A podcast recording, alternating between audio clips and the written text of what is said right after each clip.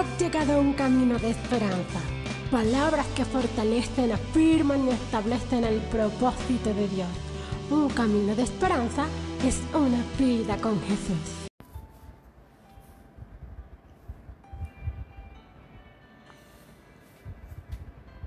Damos gloria a Dios en esta hora y damos gloria al Dios Padre, al Dios Hijo y al Dios Espíritu.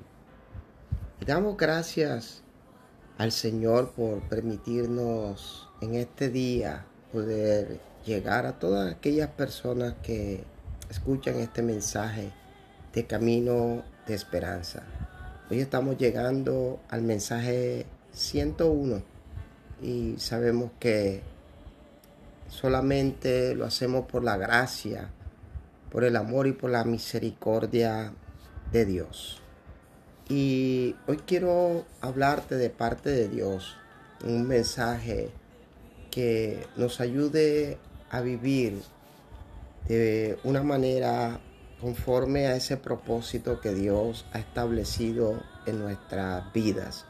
Saber que es importante nuestro pensamiento, lo que hay en nuestro corazón, porque de lo que hay en nuestro corazón así saldrá por nuestra boca.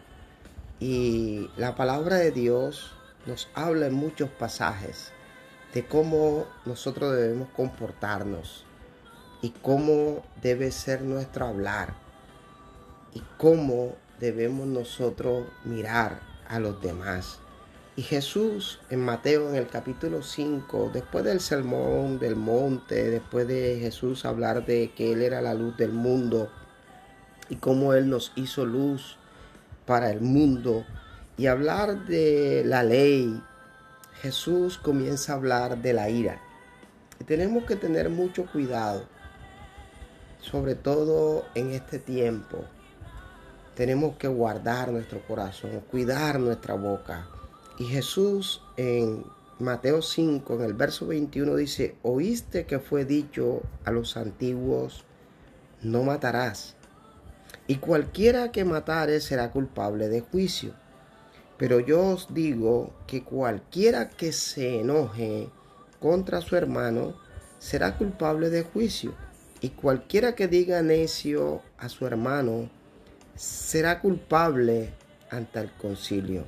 Y cualquiera que le diga fatuo quedará expuesto al infierno de fuego. Wow, eh, esto es fuerte y son palabras de Dios para que nosotros realmente tengamos prudencia, prudencia al hablar, prudencia al criticar, prudencia al juzgar a los demás.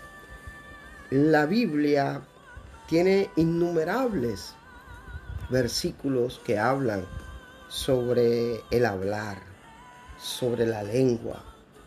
Y el salmista dijo en el Salmo, en el Salmo perdón, 19, 14, dijo, sean gratos los dichos de mi boca y la meditación de mi corazón delante de ti oh Jehová, roca mía y redentor mío. Wow.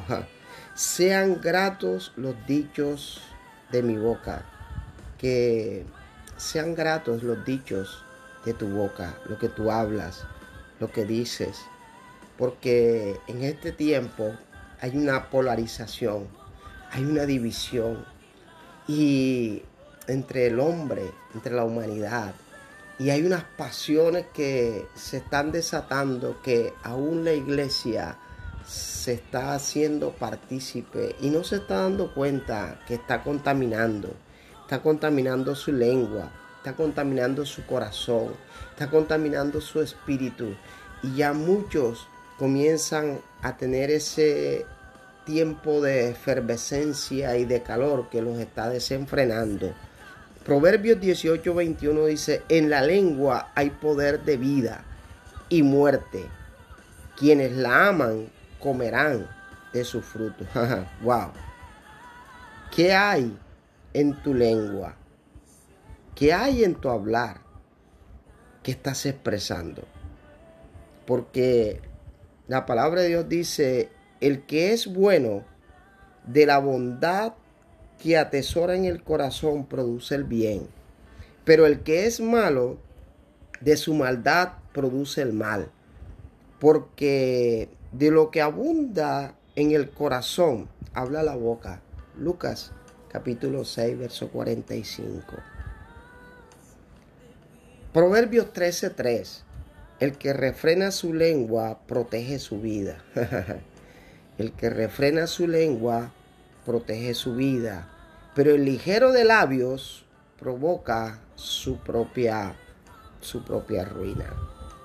Tenemos que dejar, dejar esos sentimientos, esas rabias, esos odios, esos rencores. Y debemos como creyentes, como hijos de Dios, de estar juzgando, de estar señalando. Y realmente creo que la prudencia es estar en, en no juzgar, en saber que lo que estamos diciendo, lo que estamos hablando esté conforme a, a la bondad del que vive en nosotros. Saber que somos templo del Espíritu Santo de Dios saber que Proverbios 17, 28 dice que hasta un necio pasará por sabio si guarda su lengua y se le considerará prudente si cierra su boca. ¿Cómo eres considerado? Porque así como hablas, así los demás te van a considerar. Mateo capítulo 12, verso 36 dice, pero yo les digo, que en el día del juicio todos tendrán que dar cuenta de toda palabra ociosa que haya pronunciado. En el día del juicio. Esto quiere decir que el hombre se hace juez del hombre.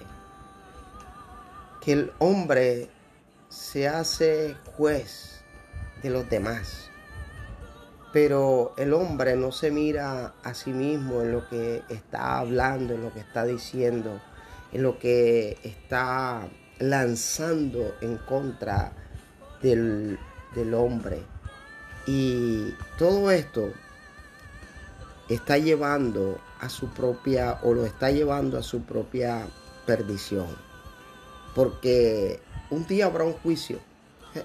Y no el juicio del hombre, juicio de la Corte Suprema, el juicio de la Corte Constitucional, no el juicio del Congreso, del Senado, no el juicio del hombre, sino que ese día habrá un juicio. Y delante de todos estará el, el juez justo,